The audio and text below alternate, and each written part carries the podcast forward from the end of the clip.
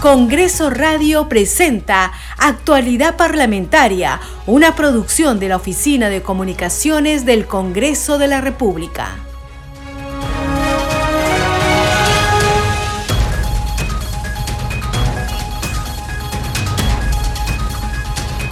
¿Cómo están? Bienvenidos a su programa Actualidad Parlamentaria. Les saluda Carlos Alvarado y estos son los titulares.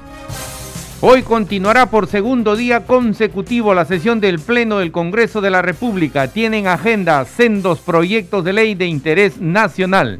El presidente del Poder Legislativo, José Williams, presentó un proyecto de ley que establece de manera obligatoria la educación en seguridad y defensa nacional y gestión de riesgos de desastres en todos los niveles. William Zapata precisó que la iniciativa 4827 tiene como objetivo fomentar una cultura de preparación y prevención. El presidente del Congreso, José Williams, firmó la autógrafa que propone modificar la Ley Nacional del Cáncer a fin de garantizar la cobertura universal y gratuita de los servicios de salud para los pacientes oncológicos. La norma que queda expedita para su promulgación por el Ejecutivo permitirá que esta enfermedad que sufren muchos peruanos esté a cargo de especialistas con amplia experiencia. La primera vicepresidenta del Congreso, Marta Moyano, restó importancia al informe de la Comisión Interamericana de Derechos Humanos sobre las protestas antigubernamentales en el Perú. Afirmó que no le asombra el documento el cual asegura que hubo un uso desproporcionado de la fuerza por parte de la Policía Nacional y las Fuerzas Armadas contra los manifestantes. Ante la representación nacional se presentaron los ministros de Relaciones Exteriores Ana Gervasi y del Interior Vicente Romero. Expusieron sobre las medidas que se adoptan en el sur frente a la crisis migratoria. La canciller informó que se establecerán vuelos humanitarios para repatriar a venezolanos y que a la fecha ya se inscribieron 100 ciudadanos. Por su parte, el titular del Interior afirmó que el Estado peruano adoptó medidas efectivas de promoción y protección de los derechos humanos de las personas migrantes. El Pleno del Congreso rechazó la moción de interpelación a la ministra de Salud, Rosa Gutiérrez, cuestionada por haber viajado a un evento en los Estados Unidos mientras el país se enfrentaba a las lluvias generadas por el ciclón Yaku. Hoy sesionará la Comisión Especial de Selección de Candidatos Aptos para la elección de magistrados del Tribunal Constitucional. En agenda tiene el debate y acuerdo de la propuesta de su plan de trabajo y actualizar y modificar su reglamento de concurso. La Comisión de Descentralización que preside la legisladora Diana González aprobó el dictamen del proyecto que mejora la focalización, cobertura y los mecanismos de control del programa del vaso de leche.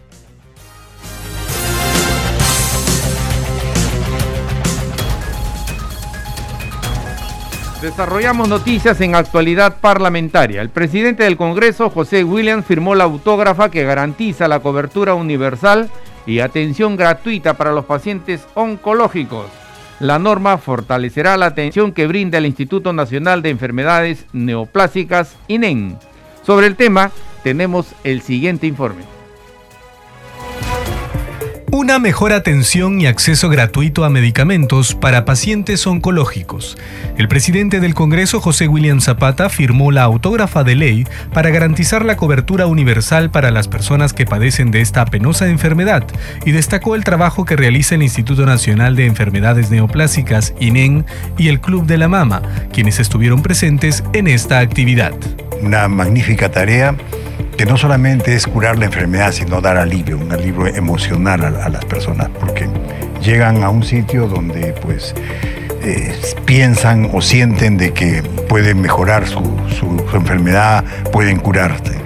Y felicitaciones a la congresista Edith Julón por la tarea que ha hecho. Para el Congreso es, una, es, muy, es grande poder este, tener este, esta ley.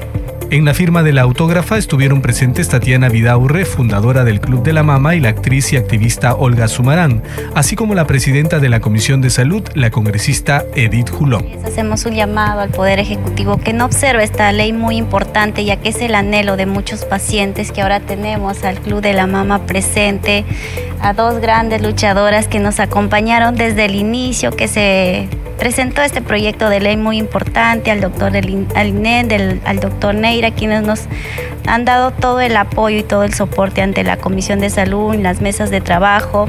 Y esta ley es todos los pacientes que estaban esperando para que ellos ya puedan acceder a los medicamentos que actualmente carecen eh, el INEN. Por su parte, el jefe del INEN, Francisco Berrospi, saludó que el Congreso haya aprobado esta ley en beneficio de las personas que padecen de cáncer. Eh, esta ley eh, devuelve al, INEN algunas facultades que van a permitir que la institución eh, brinde una atención oportuna, sobre todo en el acceso a los medicamentos. Además, el INEN tiene una gran responsabilidad con, el cáncer en el país a través de la Red Oncológica Nacional y todas las, acciones o estas modificaciones van a beneficiar mucho en nuestro accionar. Las personas de menos recursos económicos y que padecen de cáncer serán las principales beneficiadas con esta ley que ahora debe ser promulgada por el Poder Ejecutivo. Seguimos desarrollando noticias en actualidad parlamentaria. La Comisión Interamericana de Derechos Humanos presentó su informe final sobre las protestas registradas en nuestro país entre el 7 de diciembre del año pasado y el 23 de enero del presente año. Sobre las recomendaciones de la CIDH, congresistas de las distintas bancadas se pronunciaron. Sobre el tema tenemos el siguiente informe. Luego de conocerse las conclusiones del informe de la Comisión Interamericana de Derechos Humanos sobre los enfrentamientos ocurridos en nuestro país entre el 7 de diciembre y el 23 de enero, diversos congresistas se pronunciaron al respecto. Para mí, la señora Dina Boluarte, y lo digo a título personal, si es valiente, lo tiene que poner al tacho.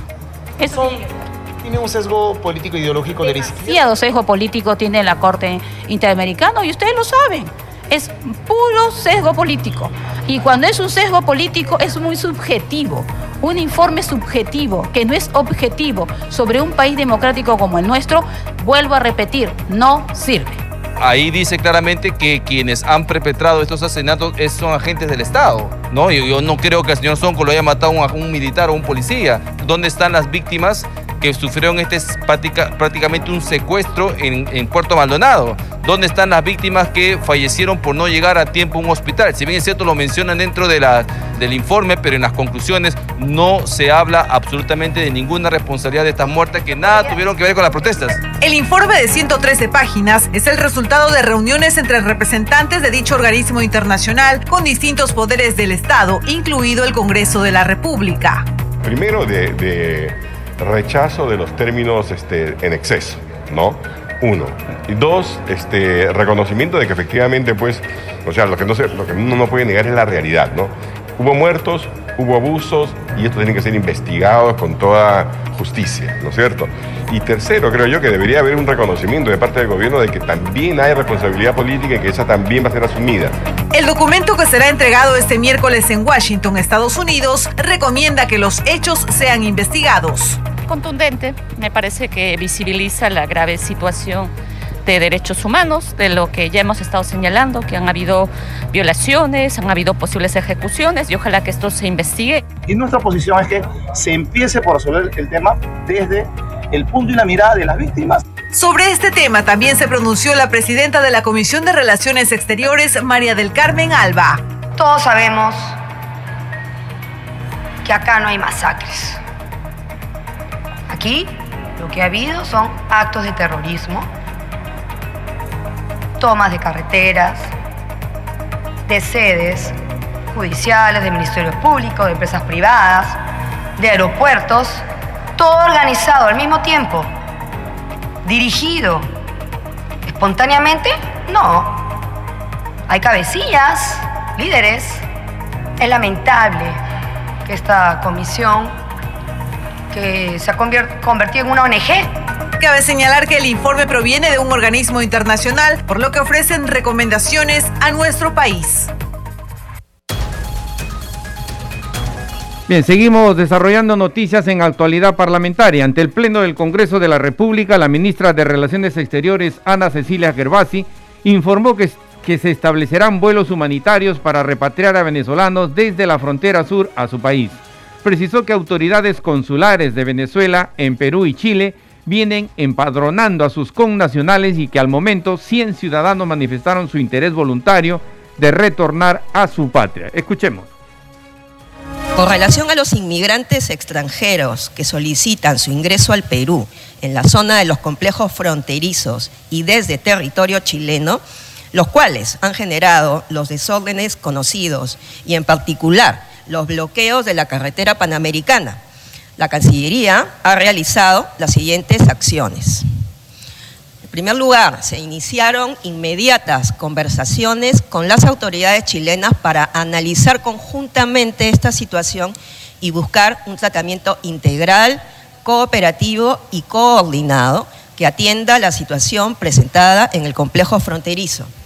Como resultado de ello, ambas cancillerías acordaron establecer una mesa de trabajo permanente. Dicha mesa se ha reunido en varias oportunidades durante estas semanas, priorizando una solución a la presencia de migrantes irregulares en la zona de los complejos fronterizos Santa Rosa, Chacayuta, y a los bloqueos de la carretera panamericana que se producen en territorio chileno y que afectan el libre tránsito en la frontera. De otro lado, la mesa de trabajo se encuentra analizando la viabilidad de vuelos humanitarios, que sería la forma más rápida para trasladar a los ciudadanos venezolanos que deseen regresar a su país. Asimismo, están evaluando otras acciones de apoyo, como la instalación de mesas de orientación para los migrantes a ambos lados de la frontera. Con relación a los vuelos humanitarios, la Cancillería del Perú ha realizado coordinaciones con Venezuela para implementar vuelos de repatriación para los ciudadanos venezolanos que voluntariamente deseen regresar a su país y que se encuentren principalmente en Arica, aunque también en Tacna. En esa línea, las autoridades consulares venezolanas de Lima y Santiago se han acercado a la zona de frontera para registrar a aquellos ciudadanos que manifiesten su interés en retornar a su país. 100 ciudadanos venezolanos se han acogido a esta propuesta.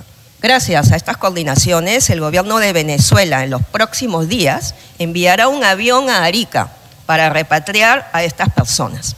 A razón de ello, la Cancillería del Perú está coordinando con su par de Chile el traslado a ese país del grupo de venezolanos que se encuentran en Tacna y han manifestado su interés voluntario de volver a su patria, a fin de que aborden dicho vuelo a Venezuela. Seguimos desarrollando noticias en actualidad parlamentaria. Por su parte, el ministro del Interior, Vicente Romero, afirmó que el Poder Ejecutivo viene trabajando de manera articulada y multisectorial frente a la crisis migratoria y la situación que se presenta en la frontera con Chile. Escuchemos. He tenido la oportunidad hace pocos días de estar en el lugar verificando y comprobando cómo están los servicios, especialmente en la misma frontera una apreciación. La primera situación es que migrantes provenientes de Chile en el complejo fronterizo Santa Rosa intentaron ingresar a territorio peruano. Situación dos, que los migrantes en Tacna pretendieron salir del Perú, que ocupan espacios públicos para pernoctar. Situación migratoria de extranjeros en zona de frontera. Haitianos, en su gran mayoría presentan pasaporte vencido o con vigencia menor de seis meses. No poseen documento de viaje, no poseen visa consular de turista u otras, tampoco acreditan lo señalado en el Decreto Supremo 061 del año 2016. Venezolanos, en su totalidad, presentan condición migratoria irregular por ingreso clandestino en Chile y Perú la mayoría no tienen pasaporte ni visa consular de turistas. Otras nacionalidades presentan condición migratoria irregular por ingreso no autorizado en Chile y Perú. Verificación de la situación de vulnerabilidad. Personal de migraciones en coordinación con la Policía Nacional se desplazan excepcionalmente hasta la línea de frontera para verificar la situación de vulnerabilidad, especialmente de menores de edad. A la fecha se han exhibido siete solicitudes de refugio de extranjeros venezolanos. Estas verificaciones de situación de vulnerabilidad de extranjeros es desde el día 13, jueves 13, hasta el lunes primero de mayo. que un promedio de 181 verificaciones en este control migratorio. Estrategias implementadas por el sector interior frente a la crisis migratoria al sur del país. La primera estrategia, fortalecimiento del control migratorio. La segunda, fortalecimiento del control de fronteras. La tercera, reforzamiento de operatividad de la policía y migraciones. La cuarta estrategia, bienestar del personal policial que cumple su servicio en la frontera. Y cinco, la presencia de autoridades del sector interior en zona de frontera. La primera estrategia, fortalecimiento de control migratorio. En proceso de implementación, participan CEPLAN, Ministerio de Relaciones Exteriores, Ministerio del Interior, Migraciones, Ministerio de Justicia, PCM. Modificar la política nacional migratoria 2017-2025.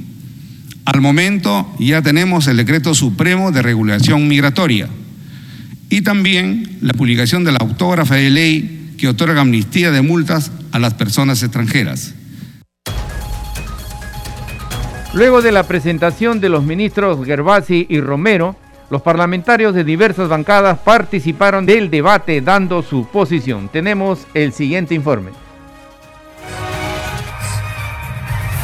Después que la titular del Ministerio de Relaciones Exteriores y el titular del Ministerio del Interior, Vicente Romero Fernández, expusieran las acciones implementadas en la frontera territorial del país por parte de los migrantes, los congresistas señalaron su postura ante ello.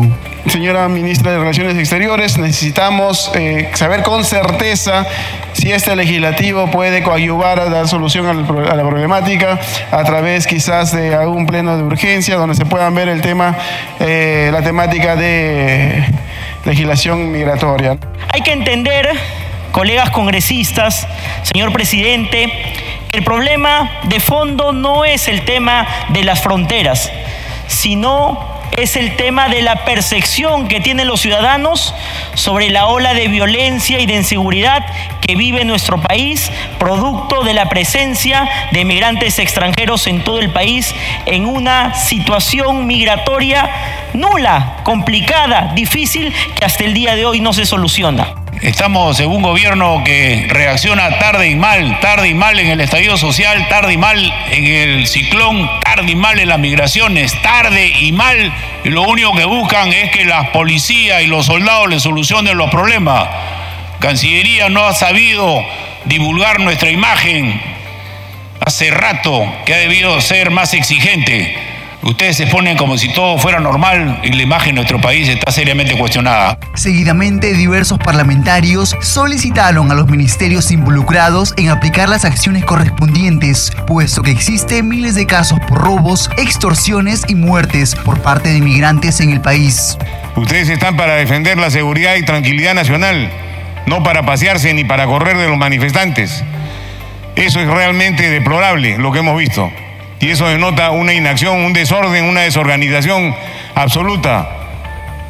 No, las fronteras no están preparadas para poder cubrir toda el área que se requiere con este problema migratorio que existe.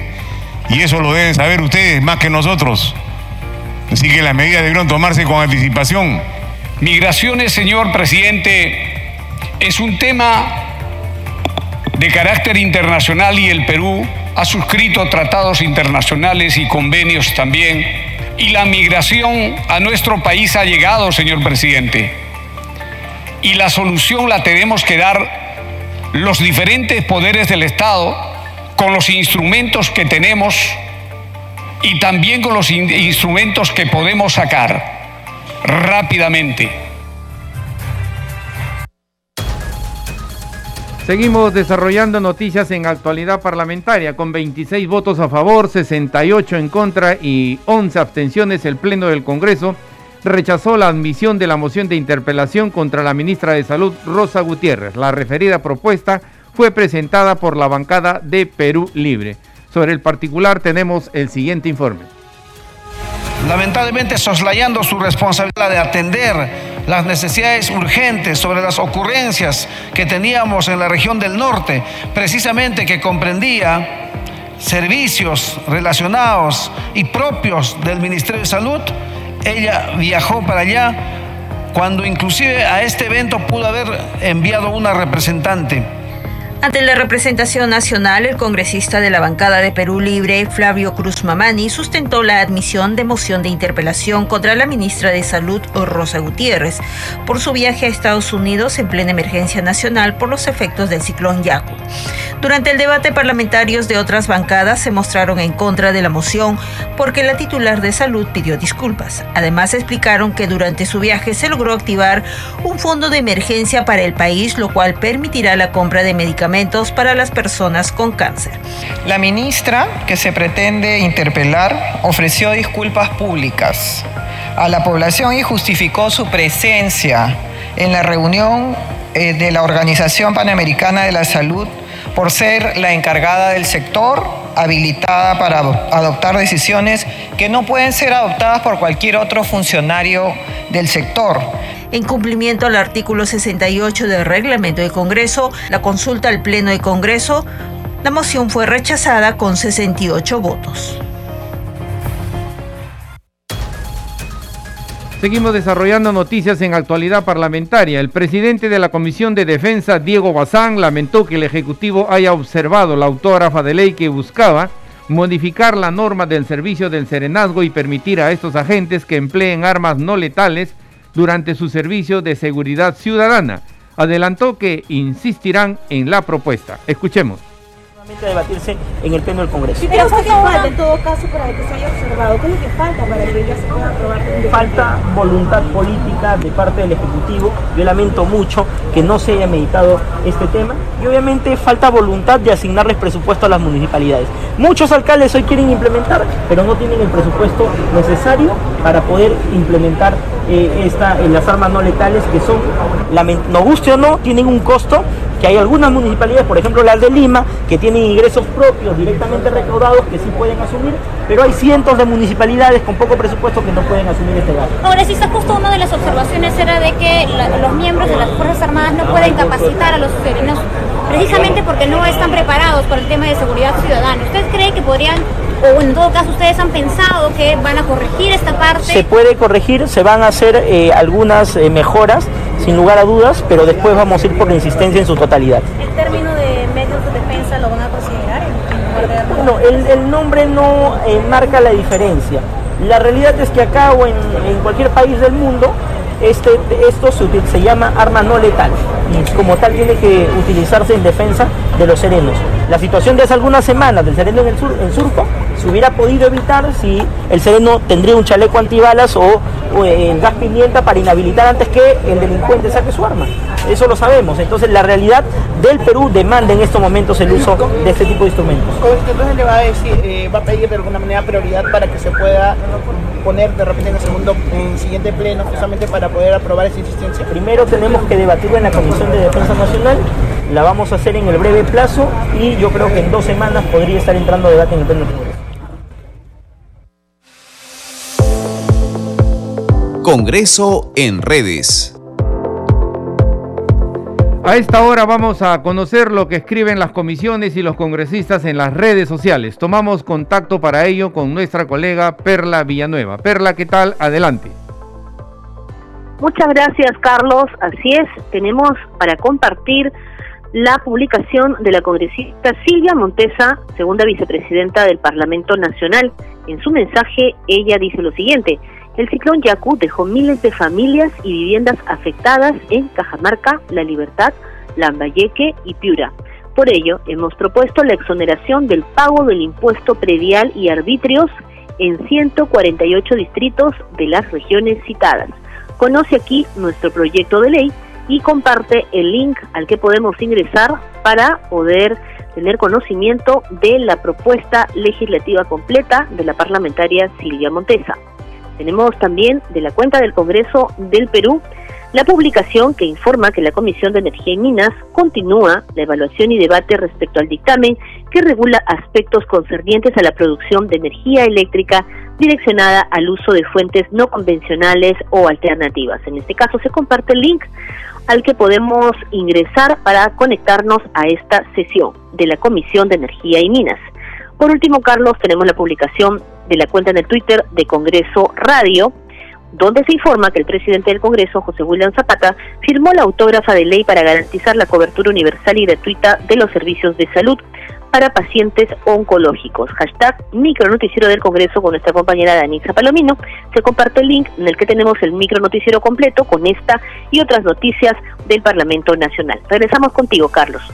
Gracias, Perla. Nuestra colega Perla Villanueva con el segmento Congreso en redes. Este programa se escucha en las regiones del país gracias a las siguientes emisoras. Radio Inca Tropical de Abancaya Purímac Cinética Radio de Ayacucho, Radio TV Shalom Plus de Tingo María, Radio Las Vegas de Mollendo Arequipa, Radio Star de Mollendo Arequipa, Radio Madre de Dios de Puerto Maldonado, Radio Amazónica de Satipo en Junín, Radio TV Perú de Juliaca Puno, Radio Amistad de Lambayeque, Radio El Pueblo de Ayacucho, Radio Satel Perú de Lampa en Puno, Radio La Voz del Valle de Aplao en Arequipa, Radio Líder de La Unión en Piura, Radio Victoria de Ocros de Huamanga, Ayacucho. Estos son los titulares de cierre. Hoy continuará por segundo día consecutivo la sesión del Pleno del Congreso de la República. En breve debatirá sendos proyectos de ley de interés nacional. El presidente del Poder Legislativo, José William, presentó un proyecto de ley que establece de manera obligatoria la educación en seguridad y defensa nacional y gestión de riesgos de desastres en todos los niveles. William Zapata precisó que la iniciativa 4827 tiene como objetivo fomentar una cultura de preparación y prevención. El presidente del Congreso, José William, firmó la autógrafa que propone modificar la Ley Nacional del Cáncer a fin de garantizar la cobertura universal y gratuita de los servicios de salud para los pacientes oncológicos. La primera vicepresidente del Congreso, Marta Moyano, restó importancia al informe de la Comisión Interamericana de Derechos Humanos sobre las protestas antigubernamentales en el Perú. Afirmó que no le asombra el documento el cual asegura que hubo un uso desproporcionado de la fuerza por parte de la Policía Nacional y las Fuerzas Armadas contra los manifestantes. Ante la representación nacional se presentaron los ministros de Relaciones Exteriores Ana Gervasi y del Interior Vicente Romero. Expusieron sobre las medidas que adoptan o que adopte el gobierno en el sur frente a la crisis migratoria. La canciller informó que se establecerán vuelos humanitarios para repatriar a venezolanos y que a la fecha ya se inscribieron 100 ciudadanos. Por su parte, el titular del Interior afirmó que el Estado peruano adoptó medidas efectivas de promoción y protección de los derechos humanos de las personas migrantes. El Pleno del Congreso rechazó la moción de interpelación a la ministra de Salud, Rosa Gutiérrez, cuestionada por haber viajado a un evento en los Estados Unidos mientras el país se enfrentaba a las lluvias generadas por el ciclón Iyaku.